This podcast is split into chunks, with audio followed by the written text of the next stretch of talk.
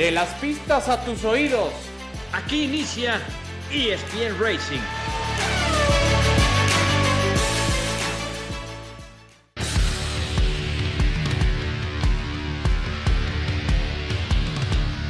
Hola, ¿cómo están amigos de ESPN? Qué gusto saludarles, qué placer de verdad saludarles.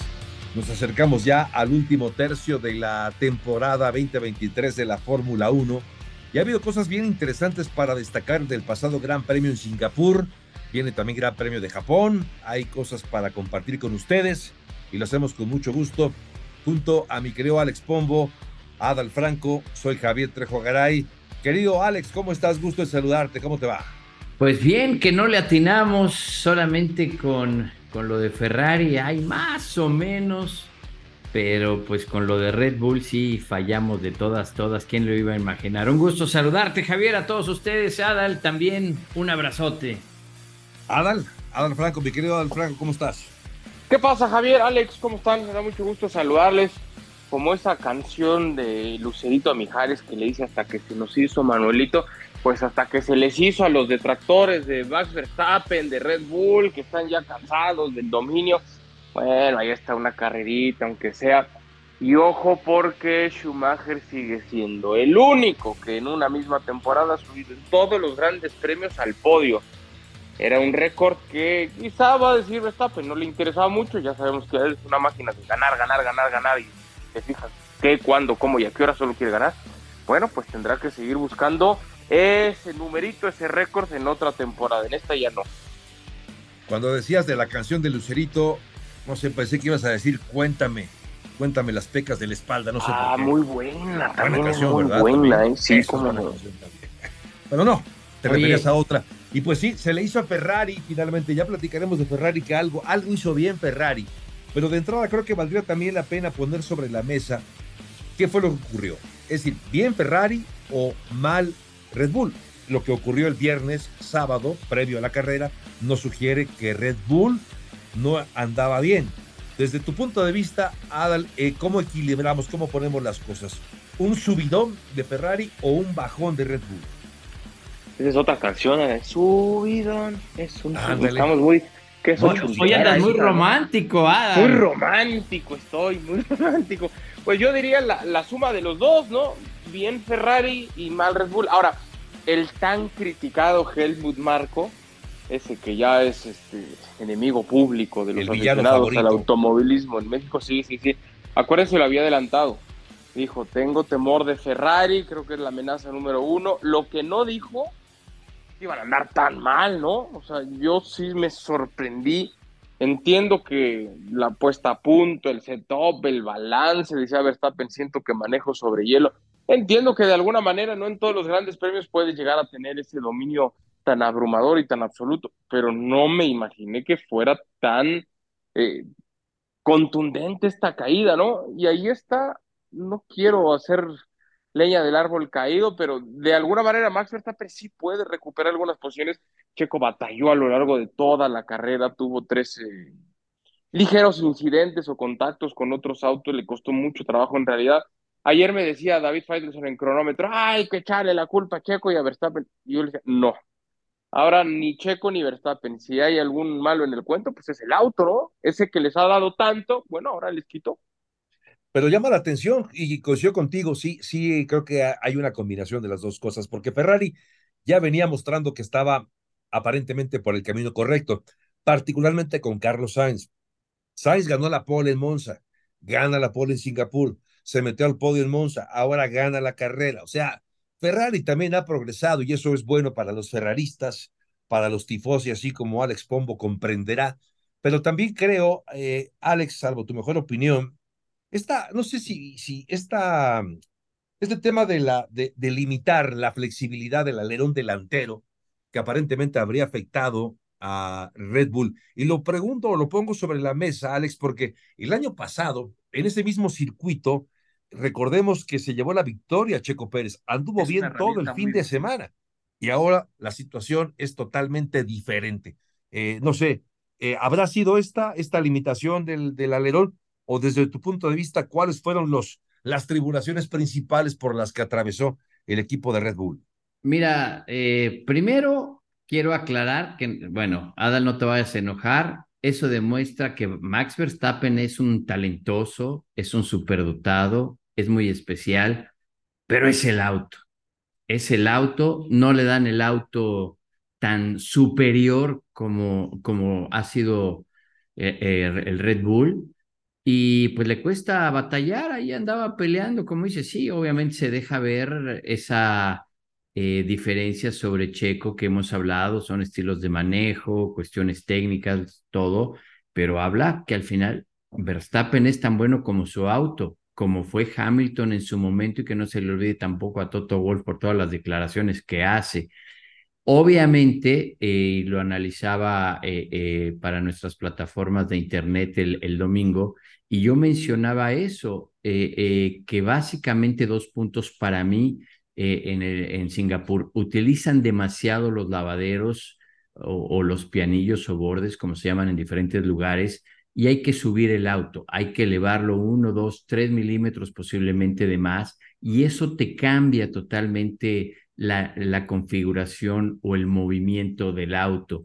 Y el alerón, eh, que además todos estaban en escrutinio totalmente, y más el equipo Red Bull, y donde la FIA dijo que a partir de este gran premio se iba a poner mucha atención sobre esa flexibilidad de los alerones delanteros, porque al final el primer contacto con el viento en un auto de competencia es la parte frontal, en un auto fórmula mucho más. ¿Por qué? Porque tiene, obviamente el alerón es la pieza fundamental clave porque es lo que distribuye el aire al resto del auto y es lo que te lo va a mandar abajo del auto, arriba, a enfriar, lo va a desviar de las llantas, de los neumáticos.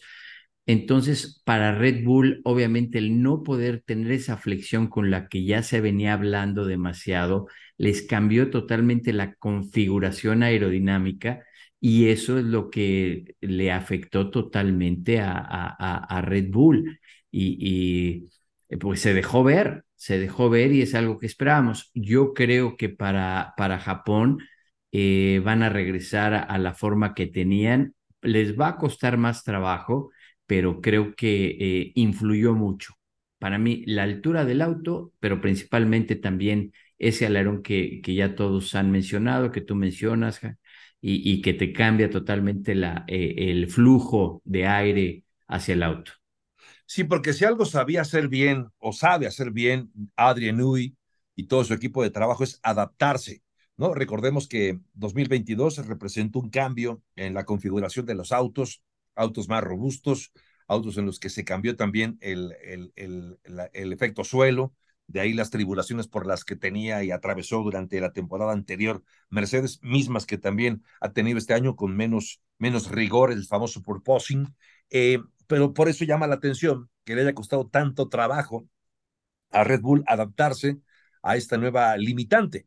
Pero coincido contigo y creo que ya estaremos hablando de lo que nos depara, nos puede deparar el Gran Premio de Japón, que ya viene en unos cuantos días, pero sí creo que, que Red Bull no se le puede descontar nunca.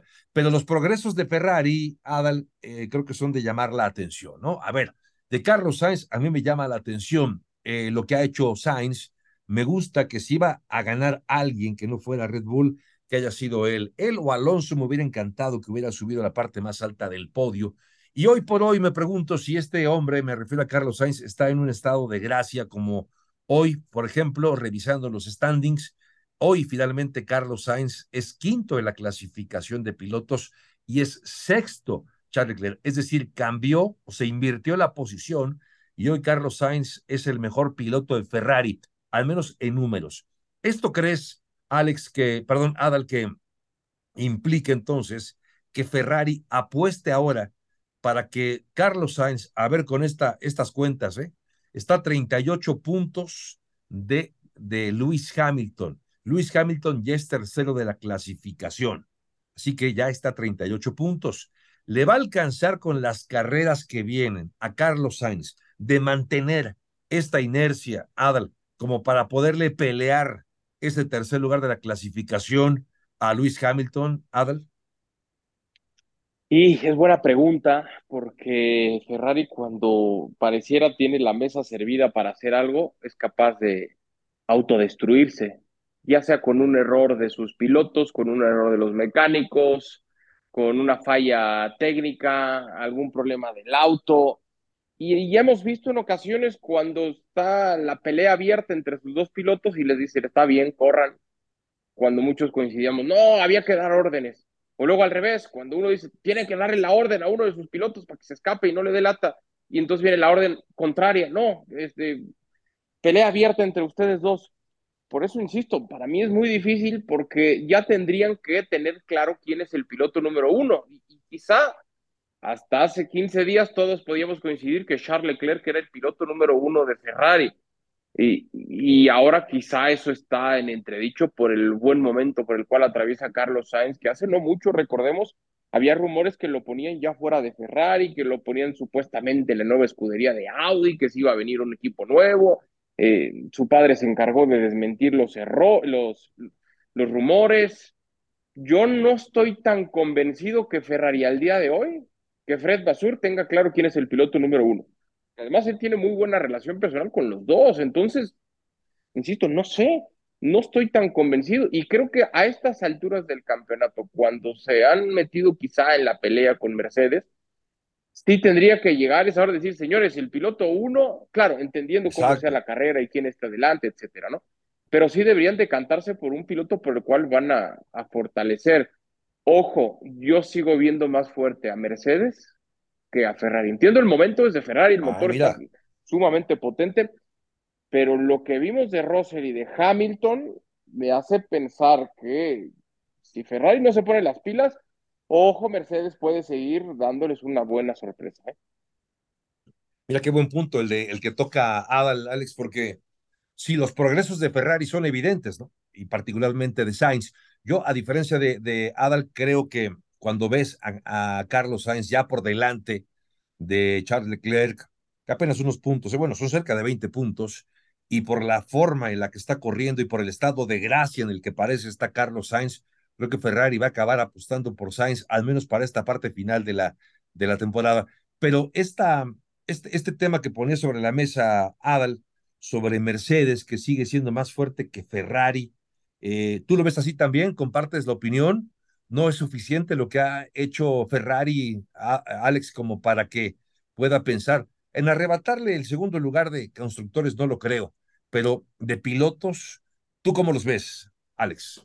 Pues mira, eh, el equipo Mercedes tiene más consistencia que Ferrari. Obviamente, como decía eh, pues a veces Ferrari comete sus errores en estrategias, en pits o el piloto, Charles Leclerc también es muy propenso a cometer errores.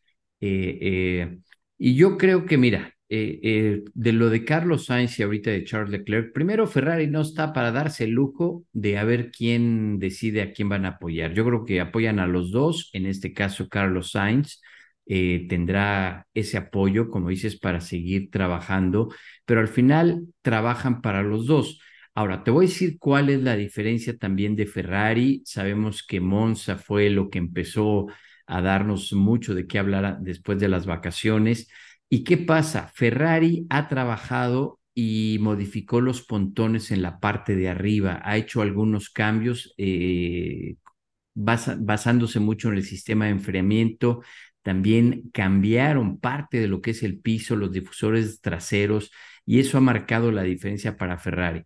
Ahora, al hacer estos cambios, han favorecido también a Carlos Sainz. Eh, eh, y de veras, eh, como se los he dicho siempre, uno no piensa, uno lo ve de afuera, pero cuando estás adentro del auto, la presión de neumáticos, medio grado de ala, media eh, medio milímetro de altura, te cambia totalmente el comportamiento del auto, eh, un estilo que si se va de frente, que si se va de atrás, que si está neutral. Y creo que es lo que está favoreciendo en este caso. Estos cambios que ha hecho Ferrari para bien están favoreciendo más a Carlos Sainz. Y la verdad, como dices, qué gusto verlo. Es un piloto que, merecía esa segunda victoria. La primera de ellas hay que recordar que fue el año pasado en el Gran Premio eh, allá en Gran Bretaña. Y al final, pues creo que es ese cambio que le han hecho al auto que está favoreciendo. Eh, vamos a ver todavía configuraciones de pistas diferentes. Eh, obviamente, vienen ya también, viene México, más adelante hablamos de la altitud sobre el nivel del mar que te cambia mucho la, la, aerodinámica, eh, esa presión que, que ejercen aparentemente los alerones, la velocidad punta. Yo siento eh, que Ferrari ha encontrado ahorita su momento y va a ser una pelea muy fuerte con Mercedes Ro, eh, lo vimos cómo cometió ese error, sube al, al, lavadero, al pianillo para acomodar el auto, se le va, se sigue de frente y obviamente le cuesta los puntos, le cuesta el podium, que pues al final se lo entrega a un Hamilton que tiene mucho más experiencia, está mucho más tranquilo y, y va a ser una buena batalla. Al final me voy a quedar con Mercedes. Se queda con Mercedes, bueno, pues ahí está también, entonces tú también, al igual que que Adal crees que Mercedes puede estar mejor. Y sí, a ver, creo que Mercedes ha estado más regular durante toda la temporada, aunque Ferrari ha animado a muchos y eso, eso también creo que es bastante bueno. Oigan, pasemos a hablar un poco de Checo, ¿no? Eh, ya hablamos de esta sensación de que Red Bull no tuvo un fin de semana complicado, ya platicamos, eh, ya comentamos por qué pudo haber ocurrido este, este mal fin de semana para el equipo austriaco. Yo diría en todo caso que el que Checo eh, haya terminado octavo y Max eh, quinto y que ninguno de los dos haya pasado a la Q3, creo que me acuerdo de aquel refrán que dice mal de muchos, consuelo de tantos. Así va, creo, ¿no? Bueno, más o menos. Lo cierto es que el que Max tampoco haya logrado una buena puesta a punto y una buena carrera, creo que habla de que fue más un tema del auto, de la configuración, del setting, de que nunca encontraron por dónde y que más que una mala actuación de Checo. De hecho, arrancar número 13 en la posición 13 y terminar octavo, eh, rescatar puntos, digamos, salvar los muebles para, para, para el equipo de Red Bull, sumando algunas unidades. Pero ahora bien, Lando Norris, eh, mi querido Alex, termina segundo de la clasificación. Lando Norris, ahí está, ahí está. Eh, en, esta, en esta parte final de la temporada creo que no, ninguno va a poner ahí peleando adelante a, a McLaren sobre Mercedes o Ferrari. Pero Lando Norris, ¿qué tal? Lando Norris, otra vez, una buena carrera, eh, ya ha tenido buenas temporadas, sabemos que es un pilotazo, creo que también tiene madera de campeón del mundo Lando Norris. ¿Ves para el 2025, eh, Alex, como posible sustituto de Checo, porque recordemos que 2024 está asegurado Checo, no sabemos qué vaya a pasar en el 2025, pero ¿ves posible a Lando Norris vestido de azul para el 2025, siendo compañero de Max Verstappen? ¿A Lando Norris? Pues mira, es un muy interesante porque, pues como dices, no podemos adivinar, pero yo, yo lo que haría es concentrarme en el 2024. Y si Checo da otra gran temporada y Red Bull logra el 1-2 o, vamos a seguir soñando y todo empieza en un sueño que Checo pueda pelear por el campeonato, eh, yo creo que puede seguir con Red Bull. Y yo te lo dije hace 15 días, en un momento determinado, para mí, Checo, si logra los resultados y siguen siendo el 1-2 para, para Red Bull, ahora te voy a poner un punto interesante. Ponlo, ponlo. ¿Tú crees que Lando Norris se va a aguantar ser el segundo atrás de Max Verstappen? Digan que no, que, va a ser parejo, que va a ser igual. Y Max Verstappen va a aceptar que Lando Norris, que tiene toda el hambre de triunfo, que está joven, que tiene todo el futuro, que tiene también mucho talento, eh, Verstappen lo va a aceptar como compañero de equipo, porque al final Sí, Christian Horner, Helmut Marco, la directiva, eh, etcétera, etcétera. Además, es, es, tan curioso que viste que sacaron que Helmut Marco no era parte del equipo. Bueno, pues alguien que no tenía nada que hacer se fue a buscar, eh, pues no sé cómo se le diga, la nómina de impuestos en Inglaterra y estaba registrado como parte del equipo de ah, Fórmula 1, etcétera. Que bueno, como dices, ya se llega demasiado, pero pero al final yo no creo que Verstappen quiera a Lando Norris en Red Bull. Y Checo, lo hemos dicho, es un piloto técnico, es un piloto maduro, es un piloto que sí te va a dar el 105% eh, eh, en la pista, afuera, pero sabe manejar las cosas. ¿Por qué? Porque ya tiene mucha experiencia. Y Lando Norris todavía es muy joven, tiene mucha hambre de triunfo y va a ocasionar muchos problemas si se va a Red Bull. Yo me iría por pasos, yo pondría, eh, como dice Checo, concentrarse. Él todavía tiene ganas de probar las nuevas reglas que entran en vigencia en el 2025 y si se mantiene el 1-2 de Red Bull para el próximo año, yo no dudo que Checo pueda firmar. Esto que se habla de Lando Norris es como las negociaciones que dices, ah, mira, pues este fulanito nos interesa y es muy bueno, pero entonces nosotros te queremos ofrecer esto y no, si no me ofrecen esto, pues entonces no me voy o no me firmo.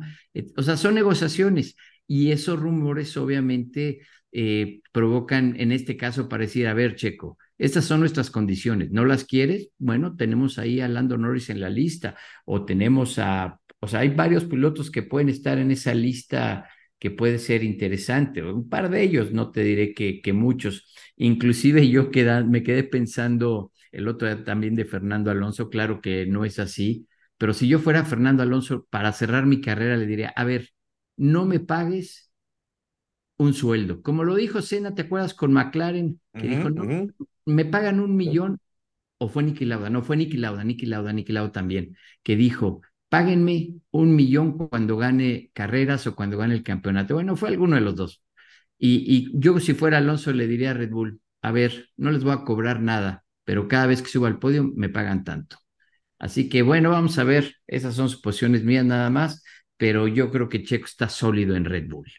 Pues no sé si, si le convendría a Alonso, sobre todo ya en esta segunda mitad de la temporada, porque parecería que hoy se alejan las posibilidades ya no solo de ganar la famosa carrera 33, sino de subir al podio, porque hoy vemos como lo compartimos todos, fuerte a Mercedes y ya Ferrari está también levantando la mano. ¿Qué les parece que nos vamos a la pausa y enseguida seguimos platicando más de la Fórmula 1 y lo que nos depara el siguiente Gran Premio en Japón, aquí en, en este espacio, que es eh, justo a través de la pantalla de ESPN y ESPN Racing.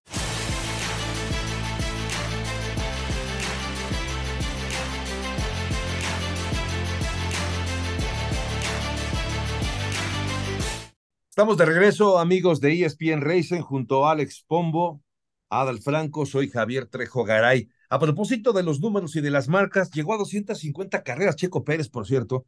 Un dato interesante es que está ya a una sola carrera de llegar a las 252 de Jarno Trulli y está como a seis, si no mal recuerdo, o cinco ahora de Ricardo Patrese.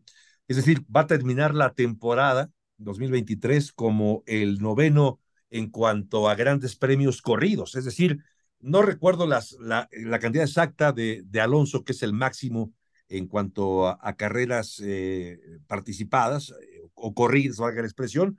Luego viene Luis Hamilton segundo y Checo está entonces, de hecho es el tercero en este momento eh, en activo en cuanto a grandes premios corridos, pero va a terminar la temporada siendo el noveno estar adelante en ese departamento, no quiero, a ver, no quiero que parezca que estoy diciendo que, que Checo es mejor que Ayrton Senna o que Alan Prost, pero sí va a tener más grandes premios que Ayrton Senna, que Alan Prost, que Emerson Fittipaldi, que Nigel Mansell, que quien me digan. Es decir, Checo va a terminar entonces como uno de los, cuando termine su carrera, como del top ten de grandes premios o de más grandes premios corridos. Oigan, bueno, pasemos a hablar, si les parece, ahora del Gran Premio de Japón. Viene este Gran Premio eh, japonés, se corre, qué, qué eh, particularidad de que en México va a ser a las cero horas ya de, del día domingo, ¿no? Va a ser, no, a las 11, 23 horas, perdón, del día sábado,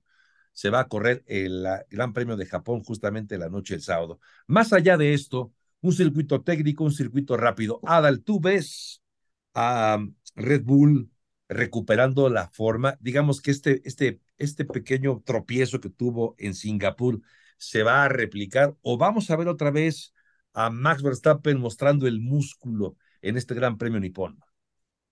Sí, pero yo creo que no va a ser tan contundente como nos habían acostumbrado a lo largo de toda la temporada.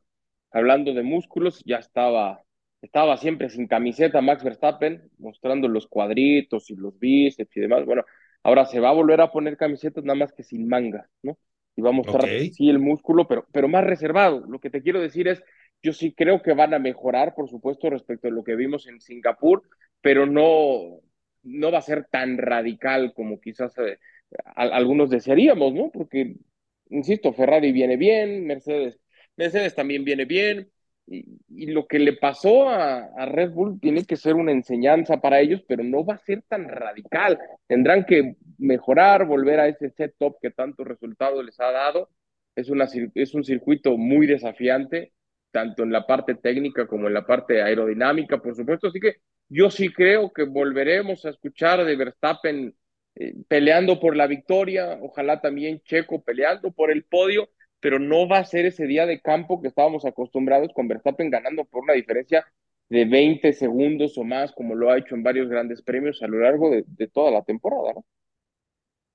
Sí, puede ser que sea así ese panorama, ¿eh? También creo que, que veremos más cerca a otros equipos como, como Mercedes o como el mismo Ferrari. De hecho, no sé, y, quiero ponerlo sobre la mesa, Alex, está, a ver, eh, el caso de, de Carlos Sainz está a 38 puntos del el tercer lugar, que ya es Lewis Hamilton, mientras que Checo tiene 43 de ventaja sobre eh, Lewis Hamilton.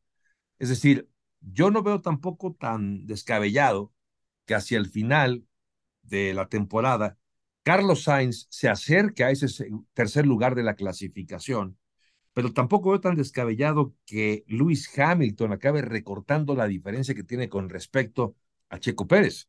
Por eso será tan importante también, a, eh, Alex, perdón, si Red Bull aquí en Japón recupera la memoria y recupera la forma, ¿no? Sí, sí, es importante y como te lo he dicho, tú tienes que empujar en cada carrera, tienes que seguir realmente trabajando y sacar lo mejor. Yo creo que esto fue un bache que nadie se lo esperaba, mismo el equipo Red Bull.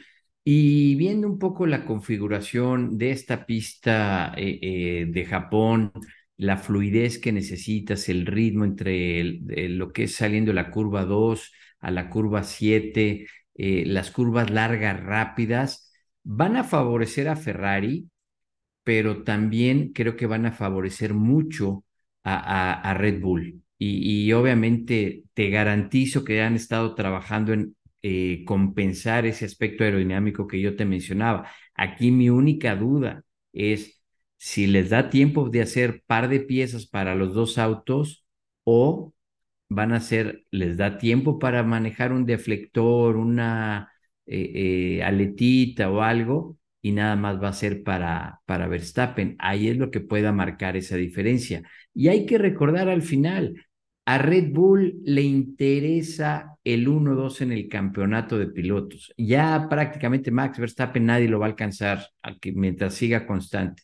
Pero creo que en este caso Red Bull le interesa el 1-2 que nunca han tenido está Checo por lograrlo eh, junto con Red Bull y, creo que no debe tener problemas. No debe tener problemas porque también, aunque hablábamos que es más consistente Mercedes y Hamilton que Ferrari, yo creo que el auto Red Bull sigue siendo superior y, o diría muy superior a los que al, al Mercedes de, de Hamilton y Russell.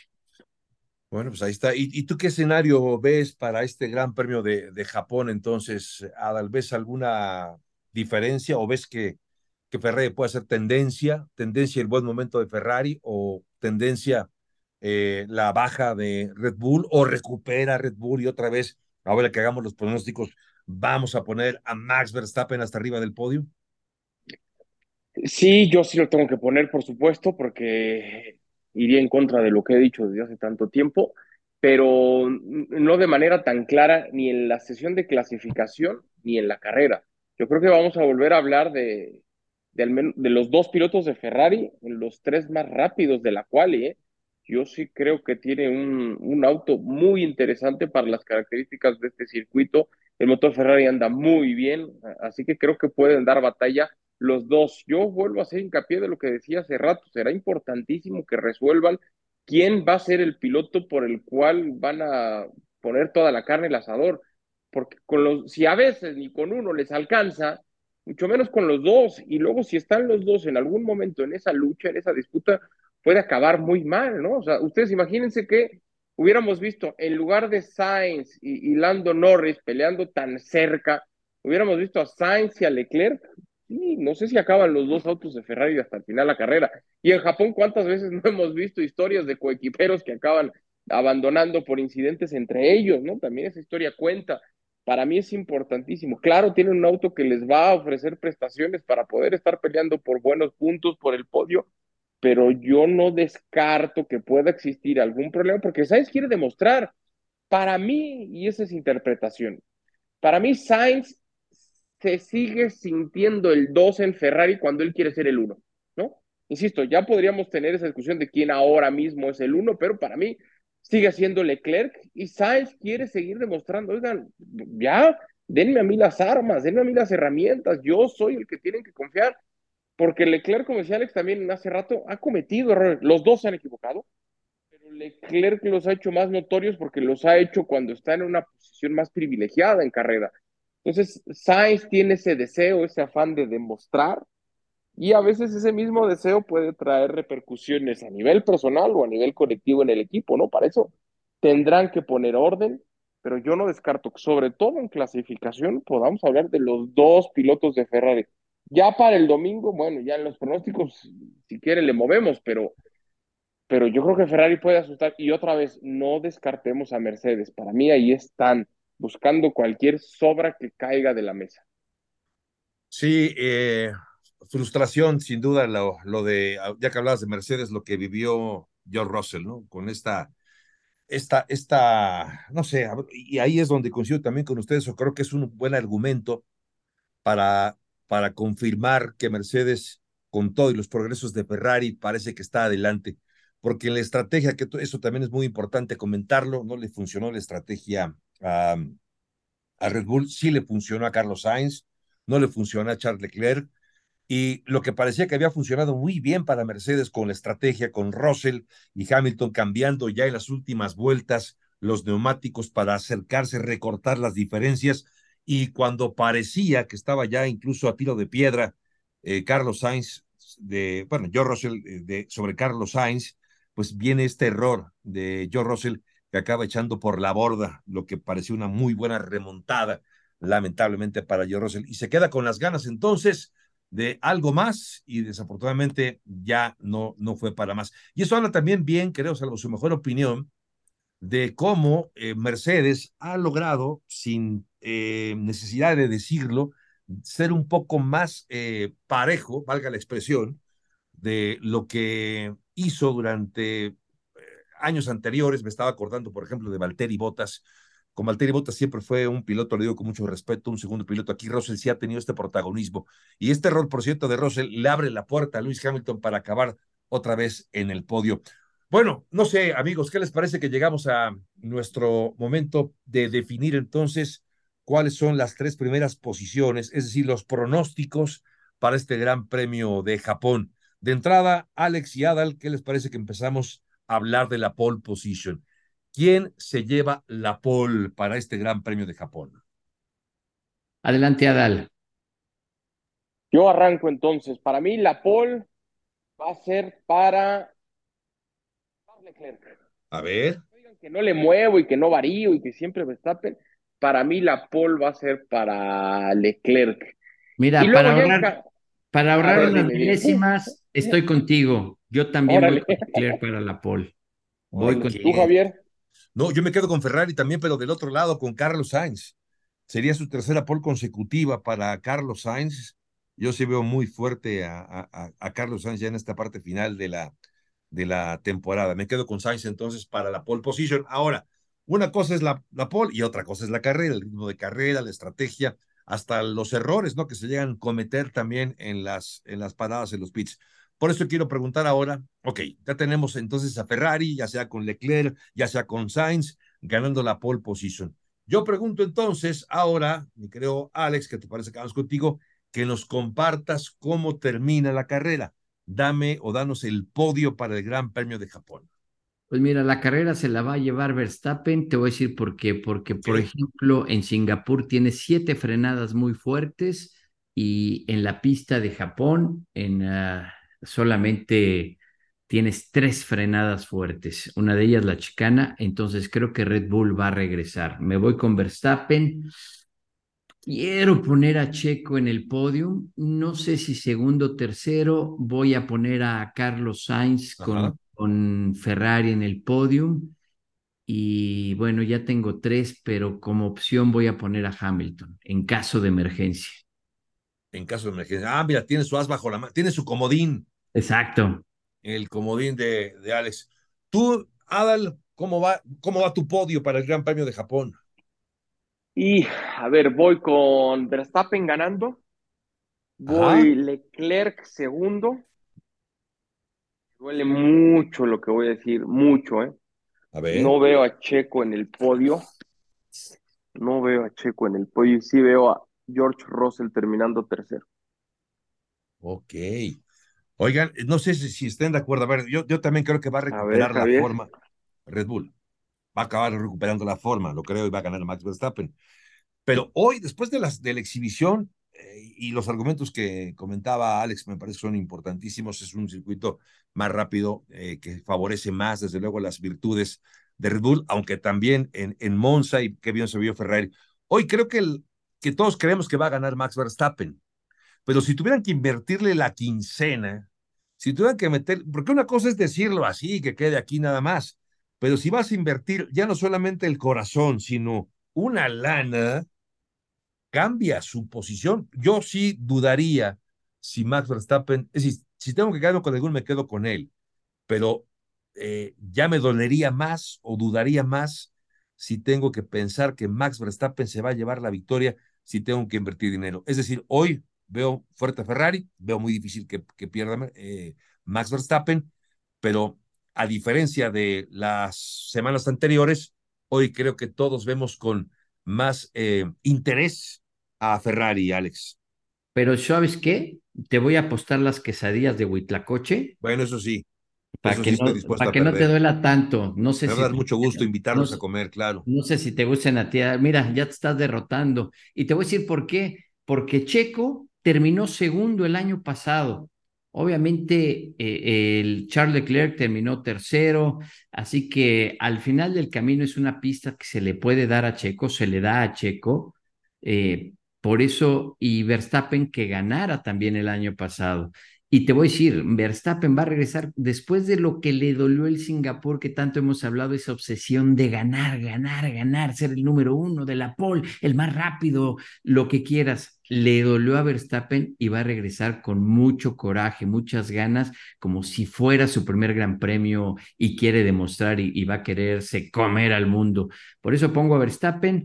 Eh, me gusta Carlos Sainz porque lo hemos platicado, como ya lo había mencionado hace un momento de los Ferrari, pero también yo me voy a, voy a, ya voy a descartar a Hamilton y me voy a ir así. Verstappen, Checo y Carlos Sainz. Muy bien, yo me quedo con ese podio, pero nada más invierto en la posición 2 y 3. Max Verstappen ganando esta carrera. Veo a Carlos Sainz en segundo lugar y a Checo en el tercer lugar. Ya me estoy saboreando mis quesadillas. Oye, pero no, a ver, vamos a poner en la quincena y vamos a desayunar quesadillas de Huitlacoche. No sean así, o sea, pues, también somos amigos, ¿no? Como quesadillas de Huitlacoche, pues un desayunito más, por lo menos un desayuno, un buffet, un desayunito así más, más elaborado, no sean así. A ver, yo sí le voy a mover por el Seis pesos más jugo de naranja grande. Claro, lo es grande. Yo sí le voy a mover, ahí va. Ya lo pensé, ya recapacité. Ah, ¿verdad? Verstappen 1. Duele, duele la quincena y la quesadilla. Verstappen 1, Leclerc 2, Sainz 3. Ok. Ahí está. Los dos Doble de podio para Ferrari. O sea, ¿estás dejando a Checo afuera? Sí, me duele. Sí, ya lo había dejado fuera. Mucho, ya lo había dejado. Ingrato. Yo veo fuerte a Ferrari este fin. No vayas a Guadalajara en los próximos días, Adal. es que es del América. Es que es del América, por eso. Ah, sí, cierto, que además Checo le va a América. Ah, está muy contento. A ver si se inspira también Checo con la victoria de las Águilas para conseguir una buena actuación este fin de semana. y yo, no estoy muy enterado, pero creo que fue paliza, ¿verdad, Adal? Es, como, poner limón a la herida. Te voy a decir como, te voy a decir como mi hijo, no lo vi, no lo vi. ¿De qué hablan? Oye, ¿De qué hablan? no lo vi. Vamos a poner a nuestro productor Alex, nada que él diga, ¿no? Al final, si son de huitlacoche, de papa, de requesón o, o nos vamos a otro lado. Pero bueno, ya está. Así que, como dices, va a ser interesante. Una última duda antes de despedir este espacio de ESPN Racing, de ESPN. ¿Las quesadillas solamente son de queso? Mm, Deberían. mm. eh, no, no voy a decir marcas, pero es, como los pañuelos desechables, ¿no? qué gran tema. Es- Ah, bueno, sí, creo que aplica. O la aplica, cinta adhesiva, ¿no? O es como luego también, porque me- en la mañana me levantaban temprano a lavar los muebles, entonces eh, las lavadoras a presión, también hay una marca que siempre dices, ah, mira, pues utiliza la tal marca, pero no, son lavadoras de presión. Entonces, sí, lo podemos aplicar, quesadillas de variedad. Bueno, digan lo que digan en el interior de la República Mexicana, en la Ciudad de México, las quesadillas pueden no ser de queso. Llegamos al final de ESPN Racing, en nombre de todo este equipo, de Alex Pombo, de Adal Franco, la producción, por supuesto, de Alex Nava, soy Javier Trejo Garay. Pásela bien, gracias y hasta la próxima edición de ESPN Racing.